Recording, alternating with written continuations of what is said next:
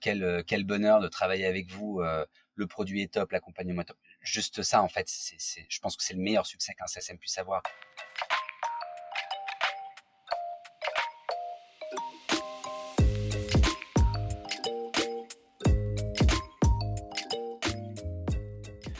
Bonjour et bienvenue dans CSM Co, le podcast du succès client et de ceux qui le font. Je suis François Decaux, senior CSM chez LinkedIn, et dans ce podcast, je vous propose d'aller à la rencontre de ceux qui travaillent au succès client. CSM bien sûr, mais aussi leurs managers, clients, partenaires technologiques ou collègues viendront à votre rencontre, partager leurs bonnes pratiques, vous inspirer et vous recommander des outils ou des ressources pour évoluer dans votre approche du succès client et votre rôle. Mon objectif, c'est de vous permettre de repartir avec des idées et des outils très concrets que vous pourrez appliquer dès demain dans votre organisation, quel que soit votre rôle, votre secteur d'activité ou la taille de votre entreprise. J'espère que vous êtes aussi curieux et passionné que moi. Installez-vous confortablement, prenez de quoi noter plein de bonnes idées, et c'est parti pour un nouvel épisode.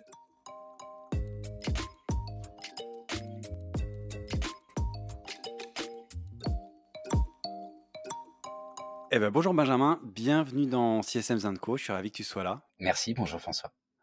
J'espère que tu vas bien, déjà, que tu passes une bonne semaine, euh, que tout va bien. Tout va très bien, c'est les vacances demain soir, euh, après-demain soir plutôt, donc euh, a priori tout va bien.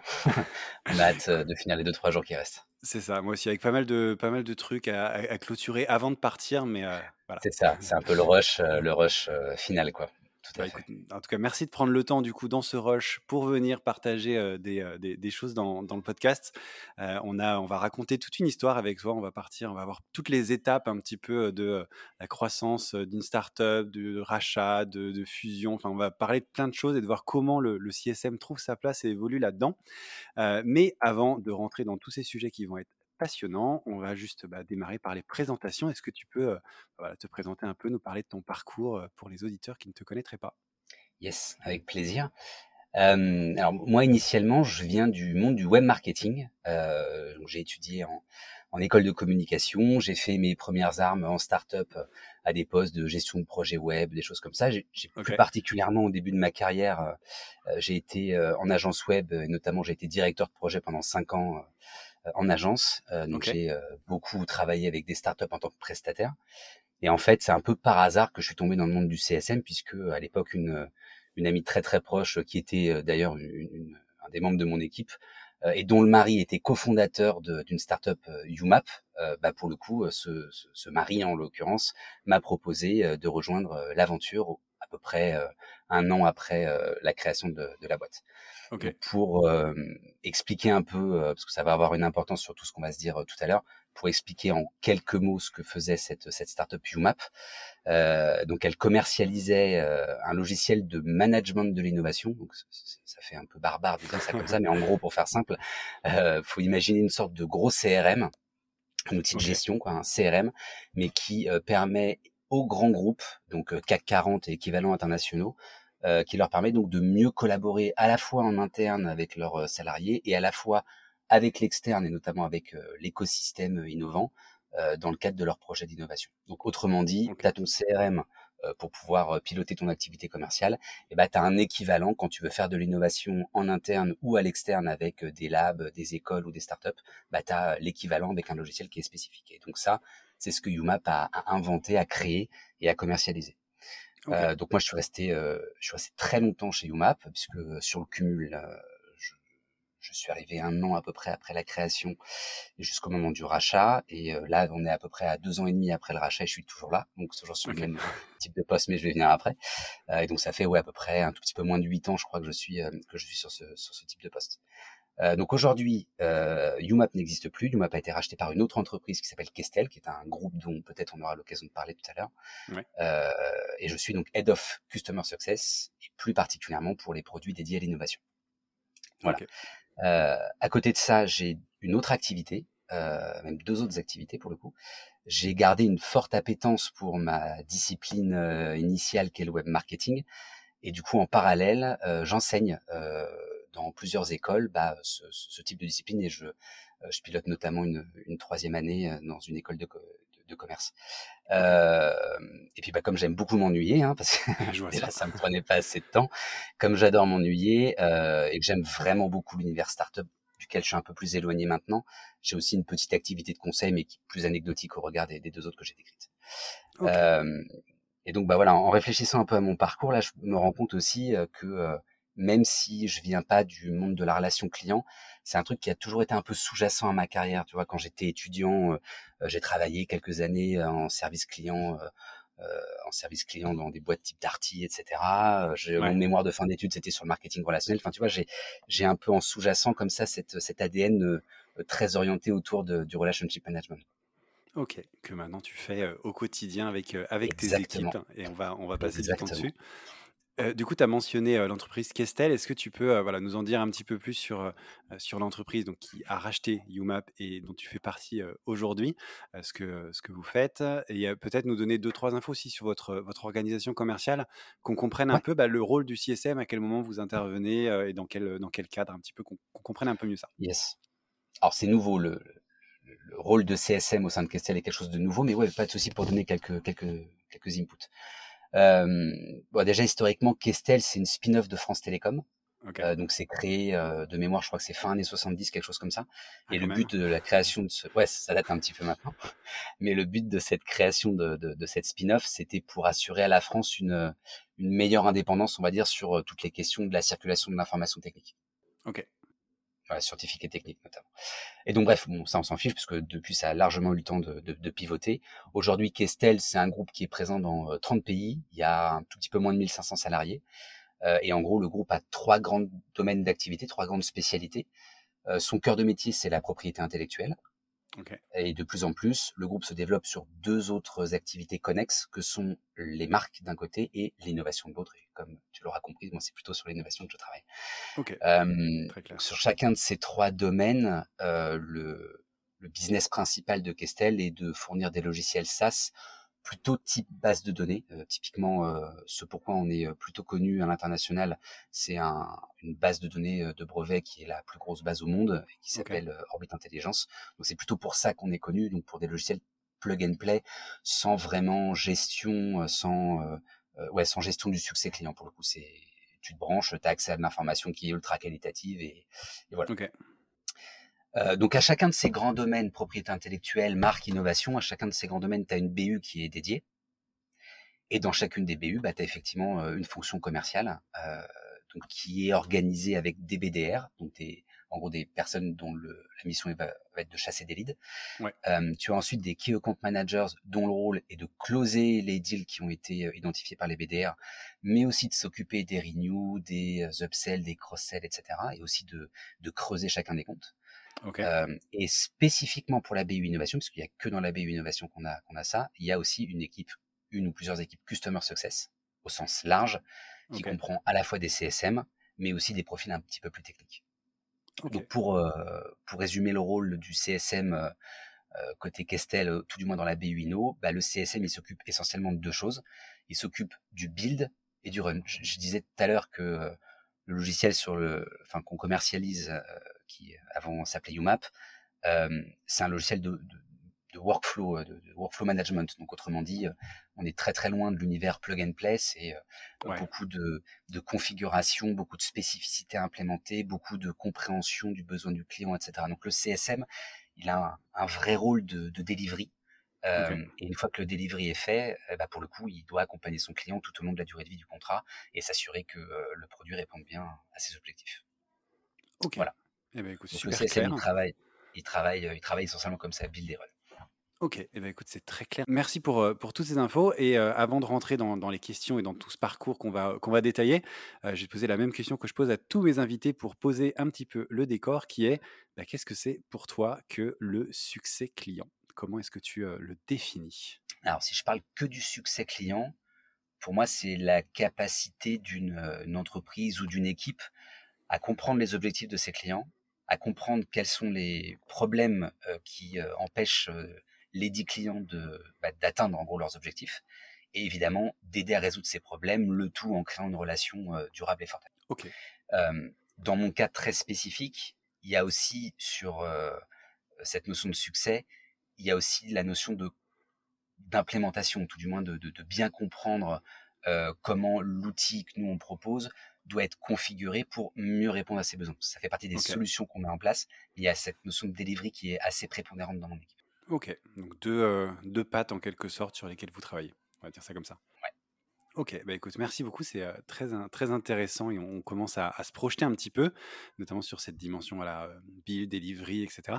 ça va être la première fois, ce que je disais un petit peu en intro, j'ai la chance, tu, tu l'as dit aussi, ça fait 8 ans, un peu plus de 8 ans maintenant que, que tu es dans, dans, cette organisation. Il y a eu plein d'étapes.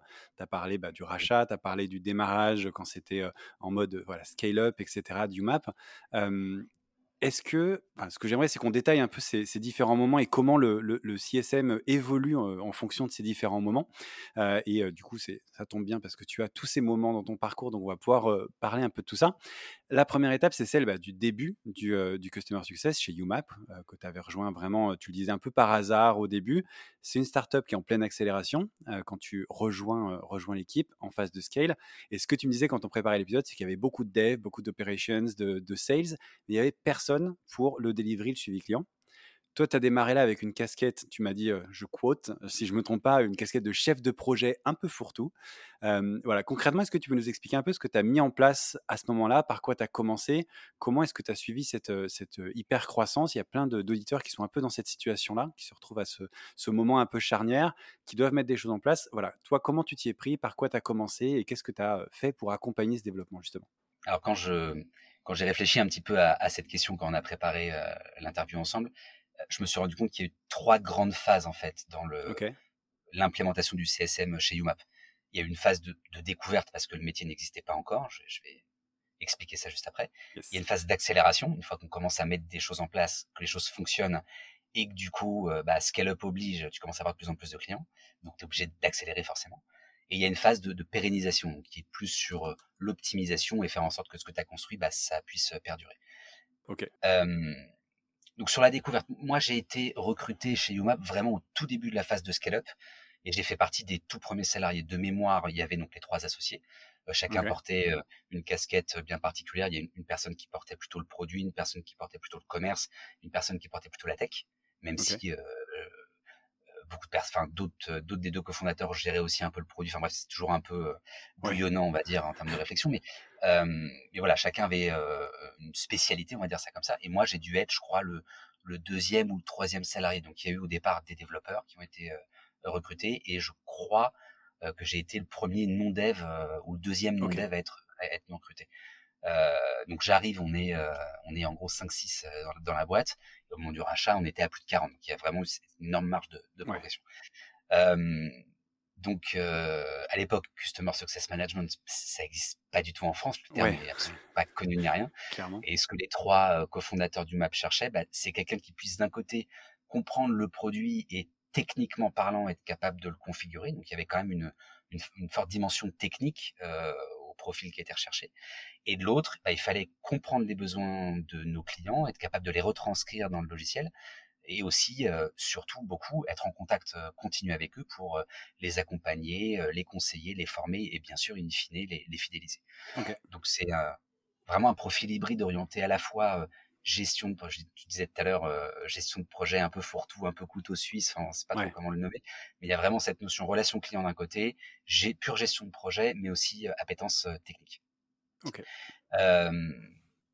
et donc voilà donc rien n'est structuré à l'époque il y a donc des développeurs qui développent de nouvelles fonctionnalités etc ok mais de l'autre côté côté front avec le client, absolument rien n'est mis en place. Donc moi j'arrive, je suis, je suis évidemment formé, épaulé par l'un des l'un des trois cofondateurs en particulier.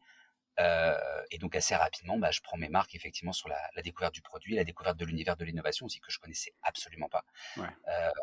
et bah, phase de scale-up oblige, tu es amené à parler avec de plus en plus de clients, tu es amené à comprendre de plus en plus de besoins et du coup forcément bah, tu es amené à découvrir de plus en plus ce que le produit est capable de, est capable de faire. Donc je dirais que durant cette première phase de découverte qui a duré, euh, je sais pas, une petite année, peut-être quelque chose comme ça, euh, bah, les choses principales que j'ai faites, c'est découvrir le produit, des, produits, découvrir pardon, le produit, euh, ce que techniquement il était capable de, de, faire, devenir expert sur ces sujets-là, et évidemment mieux comprendre les, les, les clients, leurs besoins et, et de façon plus macro l'univers de, de l'innovation. Donc ça, ça, ça dure à peu près une année, on va dire une année.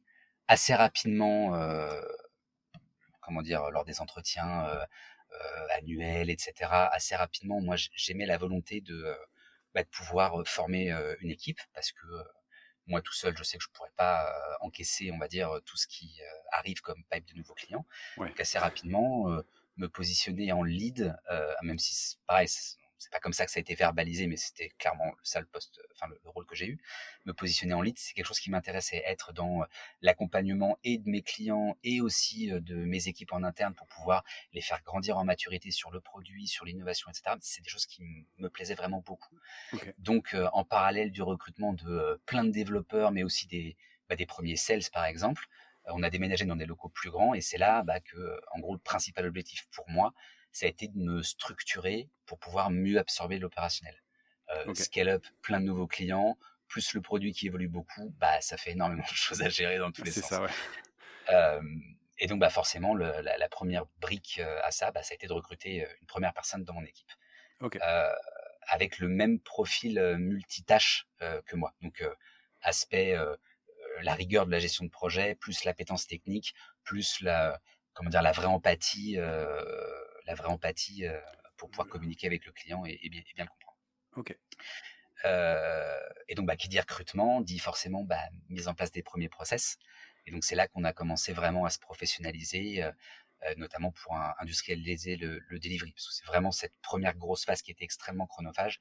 Et donc, bah, il fallait aller plus vite et être plus efficace sur le cadrage du besoin, sur le build de la solution, sur la formation aussi du client. Voilà, toute cette tout ce build, euh, c'est ce qu'on a prioritairement choisi d'industrialiser. Donc, bah, j'ai eu de la chance parce que j'ai pas été tout seul euh, sur ce sujet-là. Hein. J'ai été accompagné par euh, par au moins bah, quasiment les trois en fait cofondateurs de UMAP qui ont été partie prenante là-dessus. J'ai pu moi de mon côté proposer beaucoup de choses aussi. J'ai tout de suite inclus aussi la, la personne que j'avais recrutée euh, qui a montré euh, certains talents aussi à améliorer les, enfin, à créer, améliorer les process. Donc on a beaucoup travaillé tous ensemble là-dessus et, euh, et on a mis en place, bah, au final, pas mal de choses. Alors on s'est trompé, on a itéré euh, jusqu'à arriver à quelque chose qui effectivement était euh, était satisfaisant. Donc, durant cette deuxième phase d'accélération, c'est mise en place des premiers process, industrialisation du delivery, première recrue, première recrue, puis derrière en cascade d'autres recrues avec toujours cette volonté de rechercher des profils hybrides. Ok. Voilà. Et donc, troisième phase. Troisième phase, on y vient. voilà. Pérennisation. Donc, euh, on commence à sortir un peu le, la tête de l'eau. On commence à voir dans nos process ce qui mérite d'être amélioré ou euh, ce qui tourne. Euh, et là, bah, une fois que le delivery tourne, on se, enfin, je me prends un, un, petit mur qui est une fois de plus sur le recrutement. Enfin, une fois de plus, je sais pas pourquoi je dis une fois de plus, mais qui est sur le recrutement. parce que trouver des profils hybrides, bah, en fait, c'est super difficile. Euh, le mouton à cinq pattes, euh, il est vraiment difficile à trouver. Le fameux, il est vraiment vraiment difficile à trouver. Je pense que le premier recrutement, euh, enfin les deux premiers recrutements en l'occurrence, donc moi plus la personne qui est venue après moi, on a, je pense pas été des bons exemples des, des, des profils à, recruter, parce que derrière, sur un grand, enfin un grand nombre, je sais pas, sur le cumul, j'ai dû recruter pas, peut-être 10, 15 personnes, quelque chose comme ça. En fait, il y a très, très peu de, il y a très, très peu de profils hybrides qu'on a pu, euh, qu'on a pu trouver. Donc, ouais, avoir des connaissances techniques, euh, aimer euh, bosser dans l'innovation, avoir le sens de la relation client, être, être sensible au produit, être bon gestion, enfin, tout ça, en fait, c'est des choses que tu peux prendre unitairement chez certaines personnes, mais trouver dans une seule et même personne tout ça, ouais, c'est compliqué. Il faut faire des choix. Pendant pas mal de temps, il bah, faut faire des choix, exactement. Et du coup, qu'est-ce que tu priorises? Parce que comme tu le disais tout à l'heure, on est vraiment à cheval entre le, build euh, et le run. Donc, qu'est-ce que tu priorises? Est-ce que tu priorises le build, sachant que derrière, bah, du coup, les personnes seront peut-être un peu moins euh, pertinentes pour accompagner le client et, du coup les accompagner dans leur succès? Ou est-ce qu'à l'inverse, tu prends des personnes qui comprennent pas un broc de la technique et qui euh, ont l'impression de parler, d'entendre parler chinois quand un client leur dit, euh, je sais pas, j'ai besoin de tel truc ou de tel truc, et qui derrière par contre seront super efficaces? Donc compliqué. compliqué. Trouver le bon euh, équilibre. J'ai perdu. Ouais, compliqué de trouver le bon équilibre, compliqué de trouver les bonnes personnes, compliqué de détecter pendant les entretiens euh, d'embauche euh, si les personnes bah, ont suffisamment de, de background et d'appétence pour tous ces différents sujets. Ouais, donc compliqué. Donc j'ai passé vraiment beaucoup de temps, je me suis pas mal cassé les dents à trouver ces fameux moutons à cinq pattes. Et donc, bah, du coup, bah, pour pouvoir continuer, mine de rien, à, à, scaler, et notamment à scaler notre organisation, j'ai j'ai un peu changé au fil de l'eau mon fusil d'épaule et j'ai choisi plutôt bah, de spécialiser mon équipe autour de trois grands profils. Donc des CSM, qui sont en charge toujours du cadrage, de la gestion de projet et du suivi au sens large, donc toujours relation client, mais build et run. Et à côté, des profils plus techniques, deux types de profils plus techniques, des techniciens qui sont en charge de la configuration de, notre logiciel et des qualiticiens qui sont eux plus en charge de du testing, des parcours, etc. pour s'assurer que tout est tout est délivré avec les, bonnes règles imposées par le produit, etc. Ok, donc tout ça dans la même équipe du coup? Tout ça dans la même équipe. Tout ça, toutes ces personnes-là étaient sous ma responsabilité, pas encore, parce que j'étais j'étais lead, mais il n'y avait pas de lien hiérarchique entre le, reste de l'équipe et moi, même si j'étais lead. mais tout ça au sein de la même équipe, effectivement, au sein de la même équipe, parce que en fait, en termes d'agilité, on s'est très rapidement rendu compte que bah, le fait d'être dans des équipes différentes, avec peut-être des process différents, avec peut-être des outils différents, en fait, ça ralentit vachement. ça ralentit, vachement les choses, là où au contraire, nous, on était plutôt connus pour être extrêmement agile et, très rapide. Donc, effectivement, plutôt dans la même équipe. et donc, bah, quand on a mis ça en place, en fait, c'est devenu, c'est vraiment devenu une évidence. Et effectivement, on, avait accouché entre guillemets de, de la bonne structure. Ok, qui permet de pérenniser le business. Qui permet de le, complètement le dernier, euh, C'est ça. Ok. C'est ça. Et moi, de mon côté, bah, j'ai pu me concentrer du coup sur euh, l'onboarding, la formation, euh, l'évolution des nouveaux membres de l'équipe, et de l'autre côté, bah, mettre en place vraiment des, des vrais, des vrais process orientés autour du run, donc du succès client post-delivery. Ok, Tom, écoute, on va revenir là-dessus et on va, faire un petit détour par euh, euh, ce que, quelque chose que tu as mentionné, qui est le fait que tu étais lead, euh, qu'il n'y avait pas encore de lien hiérarchique à ce moment-là, mais ça a évolué. Et justement, j'avais une petite question là-dessus. Tu as structuré les process, etc. Il y a ce rôle de CSM, l'équipe qui grossit, il faut organiser un peu tout ça il y a d'abord un lead, puis un manager. Euh, comment est-ce que justement ce besoin de, rajouter une strate de management s'est fait sentir? Est-ce que c'est euh, la taille de l'équipe? Est-ce que c'est les demandes entrantes, les clients? Je ne sais pas. Et, comment est-ce que vous êtes organisé bah, pour mettre tout ça en place? J'imagine qu'il y a plein de questions qu'il faut se, poser, des pièges à éviter, etc. Est-ce que tu pourrais voilà, euh, expliquer un peu aux auditeurs bah, dans les pièges dans lesquels il ne faut pas tomber justement, ou un peu comment vous, vous avez fait pour bah, que cette, cette figure émerge un petit peu et que cette organisation avec un middle management du coup se, se mette en place? Ouais.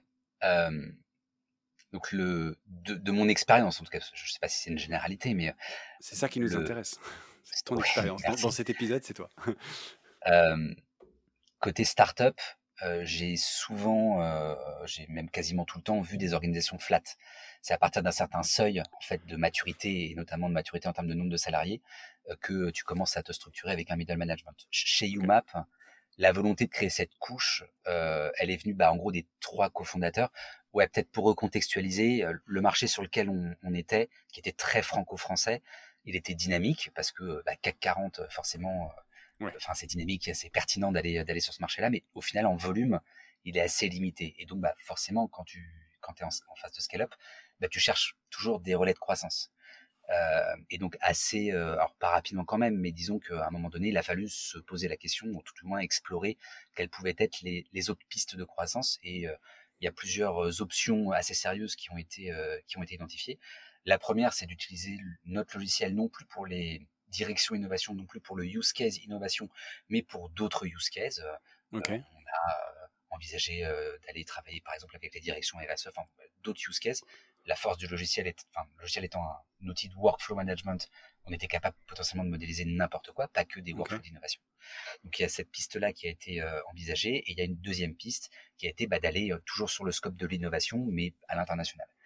Quand euh, tu es cofondateur d'une boîte qui commercialement tourne bien, qui n'a jamais eu à lever des fonds, où tout le monde est content de bosser, où tout le monde est ultra impliqué, etc., bah, en gros, au bout d'un moment, pour pouvoir te concentrer sur la suite et sur ces relais de croissance, tu es obligé de lâcher un petit peu les rênes et tu es obligé d'avoir cette couche intermédiaire dont, on a parlé. Donc, en gros, les, les cofondateurs du MAP, ils se sont concentrés sur ça et ils ont dû laisser euh, les, les, les, clés du château euh, à une personne pour le produit, une personne pour la tech et une personne pour, euh, une fois de plus, hein, la gestion de projet, slash le customer success, slash, slash le delivery, slash plein d'autres trucs. Quoi. Et donc, spoiler alert, bah, c'était moi, cette personne-là. Ok. D'accord, c'est comme ça que ça s'est fait ressentir, c'est le côté croissance, faut trouver des relais, des relais de croissance, donc il faut lâcher un peu les rênes côté, côté créateur de, de, de UMAP, et donc forcément c'est comme ça que, que se pose un Ok, c'est hyper clair. Exactement, et du coup les trois, les, enfin, les, trois middle managers, on va dire, on était là depuis suffisamment longtemps pour être légitime dans nos rôles. la personne côté tech, bah, ça a été le premier salarié. La personne côté produit, ça a été ma première recrue dont j'ai parlé tout à l'heure et qui a été CSM avant d'aller de bifurquer ensuite vers le produit. Donc pareil, elle est, cette personne-là est passée par un peu quasiment toutes les phases aussi de, de, de, la vie du map à l'époque. Et côté customer success, bah pour le coup pareil, j'étais légitime parce que j'étais là depuis longtemps et puis j'avais mis en place pas mal de choses. Donc le de team lead naturel, je suis passé, je suis passé manager effectivement. Et dans les faits, on, ça n'a pas changé grand-chose parce que j'avais déjà avant beaucoup d'autonomie dans la gestion de mon activité. Ma direction me faisait confiance quand je voulais tester des choses, etc. Et en parallèle, bah, déjà quand j'étais team lead, j'étais déjà challengé sur le fait de pousser la logique d'industrialisation de nos process un peu plus loin. Donc, en gros, mis à part sur le papier et le fait que bah, j'avais un nouveau titre, entre guillemets, dans les faits, dans l'organisation, même par rapport à mes collègues de mon équipe, ça n'a pas changé grand-chose comme j'étais déjà identifié comme le référent Customer Success. Euh, et je pense en fait que c'est ce point-là qui est le plus important quand tu crées euh, un middle management, c'est le côté légitimité. Si tu, enfin, si tu catapultes, je sais pas si c'est le bon terme, mais si tu euh, nommes quelqu'un qui, qui vient de nulle part, qui est identifié en interne par personne, et que tu le mets middle manager, bah, cette crise de légitimité, elle peut considérablement ralentir ton activité, voire même euh, pousser certaines personnes au départ. je, pense que c'est important de passer d'abord par l'étape de lead en interne, c'est-à-dire pas avoir de middle management, mais avoir des personnes euh, qui se détachent un petit peu, on va dire ça, et qui euh, commencent à traiter des sujets plus macro que simplement de l'opérationnel, des, des team leads, et qui en plus onboard euh, leurs semblables, on va dire ça comme ça. Euh, et en gros euh, identifier ces personnes-là et après avoir euh, comment dire tout le loisir de pouvoir les passer manager, bah, ça passe en tout cas dans mon cas par le partage de la vision des cofondateurs. En gros, il euh, faut que tu sois aligné avec la stratégie d'entreprise. Quand tu passes de team lead à manager, faut forcément que tu sois aligné avec, la stratégie d'entreprise. Faut que tu aies l'expertise nécessaire aussi pour pouvoir bah, piloter la partie de l'activité qui t'est dédiée. Et, et, pour moi, c'est essentiel de super bien comprendre le marché et le produit. Ok. Donc le marché, c'est-à-dire les clients, et le produit, ça veut dire bah, qu'est-ce qu'on est capable de leur proposer pour répondre à leurs besoins. Si tu n'as pas ces trois briques-là, je vois mal comment tu peux être légitime à être, à être euh, middle manager dans une startup. Ok. Bah écoute, c'est hyper clair et c'est hyper intéressant de voir voilà comment c'est arrivé. Donc, euh, ça veut dire que pour n'importe qui qui est euh, dans, une société qui est en train de, de passer en phase de scale-up, d'accélération, c'est forcément une question qui va, qui va se poser à un moment. Et donc, il y a cette, cette logique de passer par du, team lead, de construire les choses et de construire cette légitimité pour bah, pouvoir accélérer derrière et passer vraiment, reprendre, reprendre la main en tant que manager vraiment et cette strate de, de responsabilité d'une équipe, du coup, si je comprends bien. Mmh. Donc, écoute, hyper intéressant et c'est vrai que je ne le voyais pas forcément comme ça, donc c'est bien vu. Et, autre chose là-dessus, une fois qu'on a mis cette, euh, cette strate de, de, management, euh, ce que tu as dû faire, j'imagine, c'est euh, structurer l'équipe, le rôle. Tu le disais, il y avait plein de, choses, plein de, missions un peu différentes. Comment tu as structuré tout ça Je la manière d'accompagner les clients? toi, tu as mis en place pas mal de, choses justement là-dessus, sur cet accompagnement. Tu m'avais dit, il a, j'ai fait toutes les erreurs imaginables quand on, quand on a partagé. Donc, tu as, sûrement aussi eu tous les succès imaginables, j'espère.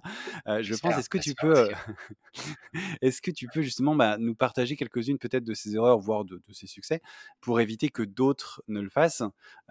Toi, ce que tu me disais, c'est que tu avais la chance d'avoir eu beaucoup de flexibilité justement pour tester des trucs, arrêter si ça marchait pas, relancer d'autres choses. Et donc, j'imagine que c'est hyper important dans cette phase de structuration, justement, pour rebondir vite après ces erreurs. Voilà, Est-ce que tu peux nous partager un petit peu tout ça, ces erreurs, la façon dont on rebondit et, ce que tu as pu mettre en mmh. place? Alors, pour les succès, j'en ai deux assez emblématiques qui me viennent en tête. Après, c'est surtout sur les erreurs, entre guillemets, que j'ai pu connaître. J'en ai listé quatre notamment. Mais sur les succès, c'est peut-être très cliché de dire ça, mais le fait d'entendre dire quand tu es avec un de tes clients, ah, ah quel, quel bonheur de travailler avec vous, le produit est top, l'accompagnement est top. Juste ça, en fait, c'est, je pense que c'est le meilleur succès qu'un CSM puisse avoir. Et le fait est, sans trop me, me gargariser, le fait est qu'on a quand même eu énormément de retours de, même ultra majoritairement des retours de ce type. Donc ça, c'est ça, c'est un énorme succès. Et le deuxième succès qui est plus avec ma casquette de manager, euh, bah, c'est le fait que mon équipe prenne plaisir tous les matins à, à venir bosser et qu'on travaille euh, en pleine confiance. Enfin voilà, c'est l'équipe que j'ai constituée et qui aujourd'hui est juste géniale. Voilà, pour moi, ça, c'est un énorme succès. Et c'est la somme de toutes les erreurs que j'ai pu faire avant qui a fait que voilà, euh, l'équipe, euh, les équipes que j'ai pu avoir au, fur et à mesure du temps ont été super. Et alors, pardon, du coup, donc ça c'est le succès. et, bah, du coup, pour arriver à ce succès, il y a des erreurs. Donc, c'est beaucoup plus intéressant, je trouve, de se, de se, comment dire, de se pencher sur les erreurs. Donc, ouais, je te disais tout à l'heure, j'en ai listé quatre. Le premier, c'est la scalabilité. Alors, pas la scalabilité de l'équipe, des process, mais plutôt la scalabilité, dans mon cas, du produit. Euh, donc, moi, je viens du, je, le disais, je le disais en introduction, hein, je viens du monde des agences web. Euh, donc en gros, euh, faire du sur-mesure pour un client, c'est très ancré dans mon ADN. Or, quand tu es un logiciel SaaS, même si tu as une énorme part de customisation, tu peux pas te permettre de faire des one-shot euh, ultra sur mesure à chacun, à chacun des nouveaux clients. faut que tu ailles vers une logique soit de standard, soit éventuellement de standard customisable. Nous, c'est plutôt le standard customisable sur lequel on est, avec l'idée que tu as 90% du produit qui est standard et 20% qui est custom. Okay ouais, j'ai dû beaucoup. Euh, donc avant, ouais, on était sur un ratio plutôt 50-50 que 80-20, euh, et j'ai dû me faire violence pour euh, bah, pour aller euh, vers euh, vers cette notion de 80-20, on va dire. Donc de ça, il y a pas mal de choses qui découlent. Hein. Comment tu structures tes documents de cadrage, comment tu comment comment tu communiques autour des nouvelles fonctionnalités, comment est-ce que tu assures un même niveau de qualité et de suivi pour chacun de tes clients. Enfin, voilà, être sur du très custom, ça a énormément de limites et ouais, j'ai dû vraiment euh, me battre contre moi-même, on va dire, pour euh, pour euh, pour essayer d'être d'aller plus vers la scalabilité. la seconde erreur entre guillemets que j'ai pu faire, c'est l'entêtement, notamment l'entêtement sur le sur le recrutement le fameux mouton à cinq pattes dont on parle depuis tout à l'heure. Je me suis beaucoup acharné à vouloir le trouver, le mouton à cinq pattes. Là où j'aurais dû, je pense, beaucoup plus rapidement lâcher cette idée-là et euh, me focaliser sur la spécialisation de l'équipe. Ce qui a été fait plus tard, ce qui a marché. Mais euh, ouais, je, je, je, pense qu'on a perdu beaucoup d'énergie à, à, essayer de le recruter, à se tromper dans nos recrutements aussi. Euh, et donc on aurait pu gagner pas mal de temps là-dessus. Euh, autre exemple, euh, autre exemple, celui de l'outillage. Pendant longtemps, chacun des membres de mon équipe travaillait un peu comme pendant longtemps. Ouais, J'exagère pas pendant six ans non plus, mais, mais pendant une, une, phase, une phase de plusieurs mois quand même, ouais. durant laquelle chacun des membres de mon équipe travaillait un peu comme il voulait avec les outils qu'il voulait. Et donc, tu te retrouves avec une partie qui bosse sous Asana, l'autre qui bosse sous Trello, euh, l'autre qui bosse avec un calepin et papier-crayon. Euh, et dans les faits, même si c'est cool de laisser à chacun l'autonomie de s'organiser comme il veut, bah, en fait, euh, au final, euh, tu dois quand même structurer un minimum les choses pour garantir que tout se passe bien opérationnellement. Euh, et donc, ouais, pareil, à l'époque, après avoir pas mal réfléchi à quoi prendre comme outil, euh, ça, c'était plutôt cool parce que là aussi, on m'a laissé un peu la, comment dire, la flexibilité de, de, de m'organiser comme je voulais, mais plutôt que de prendre quelque chose qui existait déjà et qui aurait dû peut-être faire en sorte qu'on adapte nos process à l'outil qu'on aurait choisi, bah en fait, on a choisi d'utiliser notre propre logiciel qu'on a reconfiguré de telle façon qu'il puisse répondre à notre gestion à nous. Et donc, okay. aujourd'hui encore, on utilise notre propre software pour gérer notre parc client, euh, notre gestion de ticketing, euh, notre documentation, etc. etc. Donc, okay. Mais ouais, avant ça, du coup, un peu perdre de temps euh, en étant sur plein d'outils ouais. à tester des choses. Ouais. Okay. Ouais, et puis, et puis euh, manque de. Ouais, je, c'est pas crédibilité, c'est pas le bon terme, mais disons manque de, de structure, puisque chacun ouais. faisait un peu comme il voulait dans son coin. C'est plus ça. Euh, et donc, dernière erreur que j'ai notée, euh, bah, c'est d'avoir longtemps concentré l'activité sur le delivery. Alors, ça s'explique par toute l'histoire de la boîte. Elle est très, très orientée autour de cette partie build, hein, euh, donc sur des strates très opérationnelles. Et en gros, bah, pour pouvoir bien faire du succès client, faut que tu te détaches aussi de l'opérationnel, faut que tu aies une vision beaucoup plus macro, faut que tu prennes de la hauteur par rapport à ces sujets-là. Et ça, on l'a fait, on l'a fait euh, un peu tardivement. Donc euh, okay. aujourd'hui, on est, je pense, euh, très bien sur ce sujet-là, mais pendant longtemps, on manquait de perspective sur les vraies problématiques de nos clients. On était vraiment avec nos œillères de nous, on est provider de logiciels. Tout ce qui nous intéresse, c'est juste est-ce que le logiciel est bien, est-ce qu'il est utilisé et point. Et pour le coup, c'est que plus tard qu'on a pris de la hauteur. Ok, ah bah, écoute, hyper intéressant. Donc, des, gros succès, mais aussi des, des erreurs qui permettent d'apprendre et puis de construire des choses derrière. Donc, je trouve ça hyper, hyper intéressant. Merci pour, pour ce partage. Du coup, là, on va enchaîner sur la, prochaine étape que tu as, vécue, c'est celle du rachat. Tu le disais, de passer de UMAP à Kestel. c'est une entreprise qui n'avait pas de CSM, tu l'as dit, et que des CSM sur la partie innovation une culture différente aussi, France Télévisions, etc. Euh, c'est pas une startup SaaS. À ce moment-là, j'imagine qu'il y a beaucoup de, questions qui, ont, qui sont arrivées. Est-ce qu'on garde les CSM, notamment? Est-ce que voilà, qu'est-ce qui se passe à, ce moment-là pour toi, ton équipe, pour convaincre de, l'utilité des CSM et quel impact ça va avoir aussi sur le rôle de CSM, ce rachat? Est-ce que ça va changer un peu la façon dont vous travaillez ou, au final pas du tout? Comment comment ça s'est passé ce mmh. moment-là un peu charnière? Bah, en, trois mots, un choc des cultures. Ouais. Sérieusement, ouais, il y a eu un, il y a une phase de découverte, forcément, euh, une phase de découverte respective. Nous, il a fallu qu'on voit comment on allait naviguer euh, dans un grand groupe de plusieurs milliers de personnes. Là, on n'était que 40 avant. Ouais. Euh, de l'autre côté, bah, il a fallu que ce grand groupe aussi comprenne que euh, la force de nos équipes et ce qui faisait toute la valeur entre guillemets qu'on pouvait créer, bah, était quand même aussi très orienté autour du CSM. Donc, donc ouais, il y a eu du changement forcément. Typiquement, j'ai j'ai passé les deux personnes qui chez moi s'occupaient de la partie technique, donc la partie configuration, je les ai passées en CSM.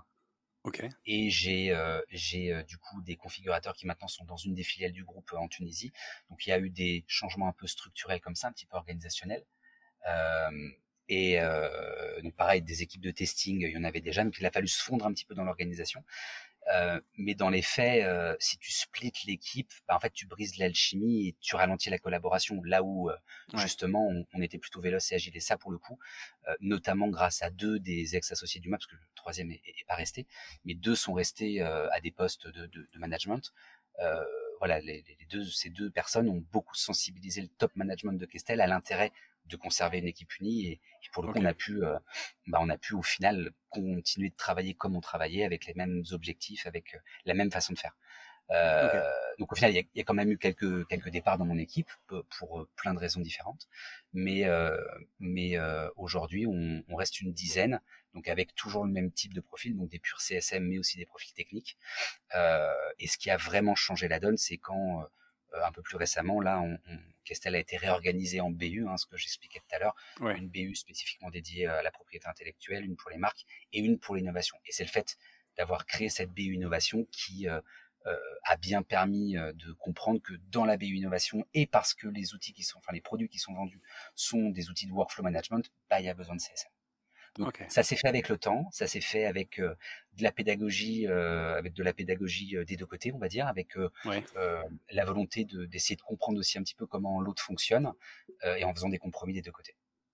Ok, c'est hyper intéressant et ça en fait ce choc des cultures dont tu parles. J'imagine qu'au début, ça a dû être euh, voilà, beaucoup de, d'explications, de, de, justifications, de voilà, mais voilà pourquoi c'est important euh, et de, de, défense un peu de, cette organisation. Donc c'est intéressant de voir que vous l'avez maintenu et que, euh, et que ensuite c'est revenu encore plus en force avec cette réorganisation qui a encore plus clarifié les choses. Donc hyper intéressant.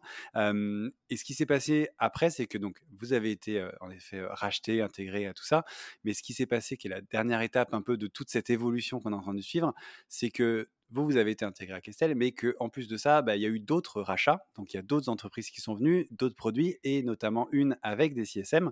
Donc, il faut intégrer, euh, travailler ensemble, partager des bonnes pratiques, etc. C'est encore assez nouveau, je crois. Mais voilà, est-ce que tu peux nous expliquer un peu comment, que, comment est-ce que vous procédez justement pour construire ce, nouveau modèle, de faire venir d'autres, d'autres équipes qui sont pas en France d'ailleurs, c'est, euh, je crois, allemand si je me trompe pas. Donc, euh, la différence de culture, de langue, de process, d'organisation. Est-ce que c'est une opportunité, j'imagine, pour tout ce qui est cross-sell, etc. Voilà, comment est-ce qu'on intègre cette nouvelle équipe dans ce nouveau produit, etc., dans, dans l'organisation actuelle? Effectivement, il y a un an et demi à peu près qu'elle a racheté une autre startup, une startup allemande, qui dans son histoire est vraiment la cousine de ce que pouvait être UMAP au moment du rachat. Donc que ce soit en termes d'organisation, de volume de chiffre d'affaires, de rôle donné au, au, CSM, il y a vraiment des énormes similitudes entre les deux. Euh, pour le moment, les deux équipes, euh, donc on travaille main dans la main évidemment. Euh, nous à Paris, on est amené à comment dire non plus seulement comment dire, avoir des clients sur notre produit historique, mais on commence à avoir des clients aussi sur le produit qui est vendu par cette ancienne startup allemande. Euh, le vice versa n'existe pas encore, mais ça ne serait tardé.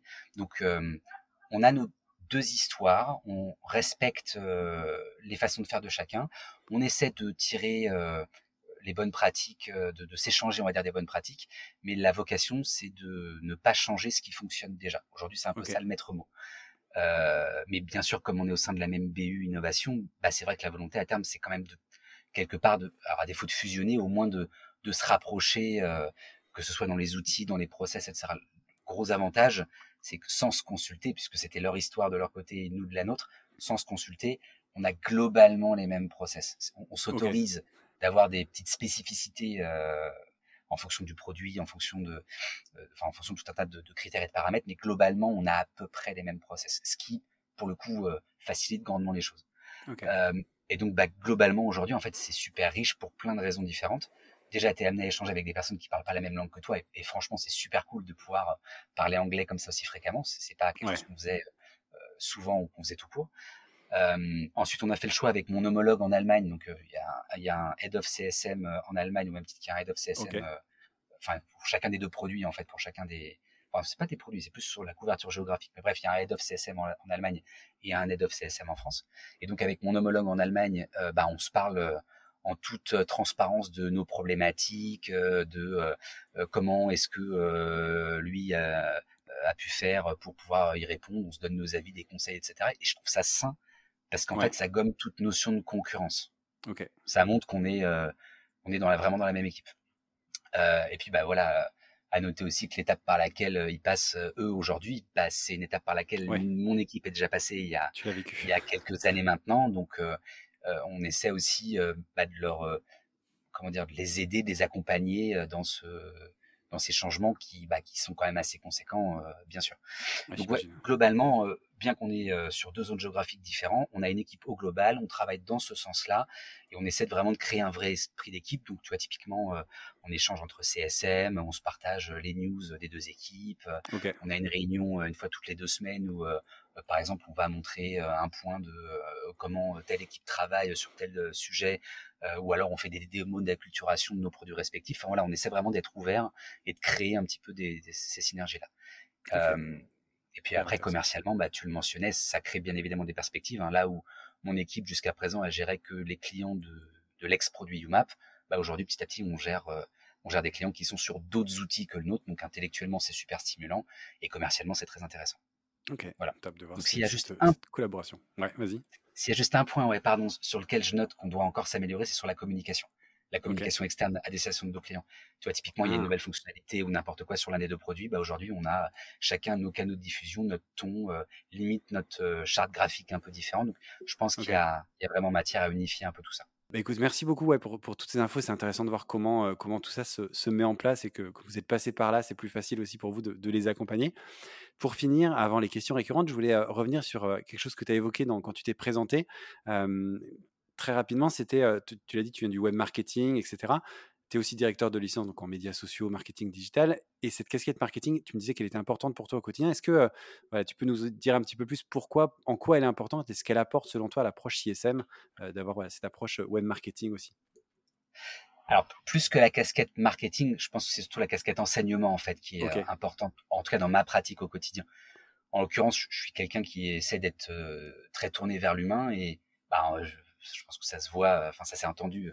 J'aime vraiment beaucoup mon équipe, j'aime mes clients, j'aime. Euh, mais ouais, j'ai envie de tous les faire grandir, j'ai envie de leur, leur apprendre des, plein de choses, j'ai envie de les aider à résoudre leurs problèmes comme bah, ouais, je passe quand même beaucoup de temps avec eux, en tout cas c'est ce que j'essaie de faire autant que qu'il m'est possible de le faire, bah, je pense le faire avec beaucoup de pédagogie. Et ça, je l'ai par euh, euh, tout ce que j'ai pu faire par le passé avec quand j'étais euh, en agence et que j'ai pu accompagner des startups qui n'étaient vraiment pas experts du web marketing, bah, il a fallu être pédagogue pour leur montrer ce qu'il fallait faire, pourquoi il fallait le faire comme ci, comme ça. Et pareil dans ma pratique de l'enseignement, bah, j'essaie aussi d'être très pédagogue avec mes élèves. Et donc cette pédagogie-là, c'est ça, je pense, qui, que je retiens le plus aujourd'hui dans ma façon de gérer nos clients, ma façon de gérer aussi mon équipe. Euh, voilà, j'essaie d'être très pédagogue. C'est essentiel en fait. Le, Tout notre métier, nos métiers euh, euh du CSM, ils se basent sur l'empathie, sur la volonté d'apporter de la valeur, sur la rigueur. Et, je pense que tout ça, si tu y ajoutes en plus, si tu injectes de la pédagogie, bah, ça fait des, des enfin, ça fait, ça, je trouve que ça fait des merveilles et je trouve que c'est très chouette de défendre ces valeurs-là quand on est CSM. Ouais, aider les autres à grandir. Exactement. merci beaucoup. Eh ben, écoute, après tout ça, je te propose de passer donc aux petites questions récurrentes de, fin de, notre session. Merci encore hein, pour tout ce que tu as partagé. Je trouve ça hyper riche. Hein. Et pour démarrer ces questions récurrentes, je vais te poser la première sur les, outils que tu utilises, que vous utilisez chez les, CSM et sans lesquels tu pourrais pas faire ce, job. Est-ce que tu as des recos voilà, d'outils que vous aimez particulièrement chez Gestel Alors Teams, évidemment, que ce soit en interne comme on le disait tout à l'heure, euh, l'équipe est, un petit peu éclatée sur, euh, sur plusieurs pays. Et puis notamment, on travaille avec d'autres personnes qui sont un peu partout dans le monde. Donc Teams, forcément, avec les équipes en interne, mais aussi beaucoup avec nos clients. Hein. Office 365 étant déployé absolument partout, bah, c'est l'outil qui fait... Euh, voilà, exactement. ensuite, forcément, notre propre logiciel, puisque c'est avec celui-là qu'on organise et qu'on pilote l'ensemble de notre activité. Et si je pouvais en rajouter un troisième, je mettrais Power BI parce que euh, ça nous ah. permet quand même, mine de rien, de bien piloter euh, euh, le health score, notamment de nos clients. On a choisi de le faire par, par ce biais. donc ouais, health score. Et puis je l'utilise aussi moi en tant que head of pour regarder un peu les performances internes de l'équipe, comme le NRR par exemple. Donc, voilà, on déporte toute cette partie calcul et, et BI dans, dans Power BI. Ok, Top. Bah, merci pour, euh, pour ces, euh, ces informations, ces outils-là.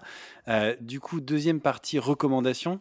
Je demandais ta recommandation de, de ressources. Comment est-ce que tu évolues? Qu'est-ce que, Comment tu apprends? Comment tu fais évoluer tes équipes? Qu'est-ce que tu lis, regardes, écoutes pour, pour évoluer, pour apprendre en continu? Alors je vais, je vais faire mon faillot, mais ton podcast il est vraiment top. Je crois que globalement, toutes les personnes que tu interviews doivent se dire ça, mais c'est vrai que ton podcast est ultra, euh, ultra chouette pour pouvoir découvrir plein de facettes différentes du métier de CSM. Ça te permet de, de voir comment euh, d'autres corps euh, répondent aux problématiques que toi tu peux rencontrer et ça te permet aussi de découvrir des problématiques que toi tu n'as pas forcément mais qui peuvent te faire réfléchir à comment améliorer ce que tu as mis en place. Donc ouais, franchement, le, ton podcast en premier lieu. Après, moi, ce que j'aime je t'en prie, ce que j'aime particulièrement faire, c'est échanger avec d'autres euh, d'autres CSM ou d'autres head of. Et pour ça, c'est vrai que la communauté Slack qui a été créée par Elisabeth, euh, que tu avais, Elisabeth que tu avais reçue euh, il y a quelques temps, euh, bah, cette communauté stack, elle est vraiment super.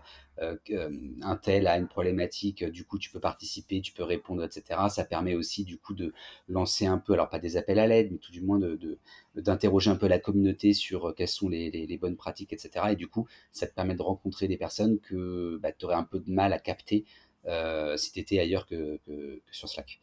et après, il y a une troisième source, moi, que, que j'aime beaucoup, c'est un comment dire, sur LinkedIn en l'occurrence, c'est quelqu'un qui s'appelle Marcus Rench, qui je crois aussi a déjà été cité dans le podcast et qui pousse vraiment énormément de contenu super quali et, et super intéressant.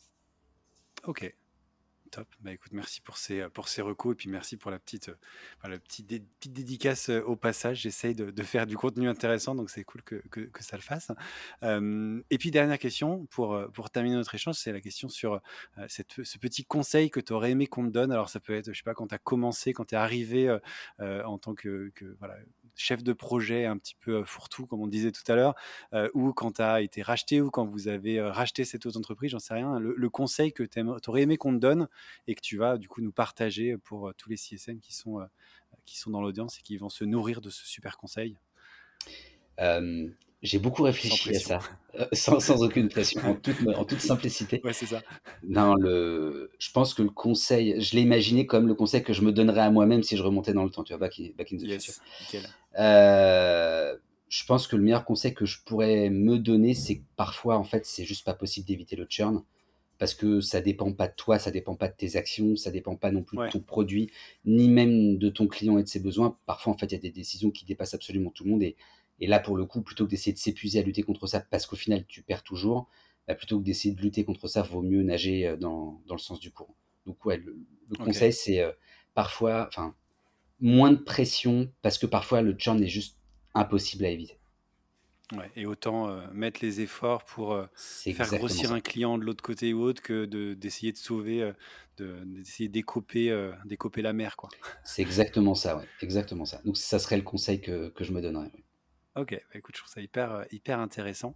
Et puis, euh, du coup, merci alors, pour ce conseil, pour les, les, ressources, tout ça, mais aussi surtout pour tout ce que tu as partagé pendant, pendant l'épisode. Je trouvais ça intéressant de suivre toute cette évolution et toutes ces étapes par lesquelles tu es passé et je suis sûr beaucoup des auditeurs du podcast vont passer, ou en tout cas certaines d'entre elles. Donc merci d'être venu partager tout ça dans, dans cet épisode et d'avoir pris voilà, le temps de, de, venir le partager avec, avec les auditeurs.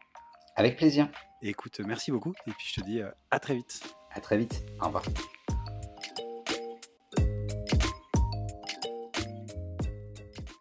Merci beaucoup, merci d'avoir écouté cet épisode jusqu'au bout. N'hésitez pas à le partager au maximum à votre réseau et bien entendu à vous abonner au podcast sur votre plateforme préférée. Si vous le souhaitez, vous pouvez également inscrire votre email à la liste de diffusion des épisodes que vous trouverez sur le site csmzanco.com. Rejoignez aussi la page sur LinkedIn pour plus d'infos sur l'univers CSM. Merci encore pour votre soutien et rendez-vous dans une semaine pour le prochain épisode.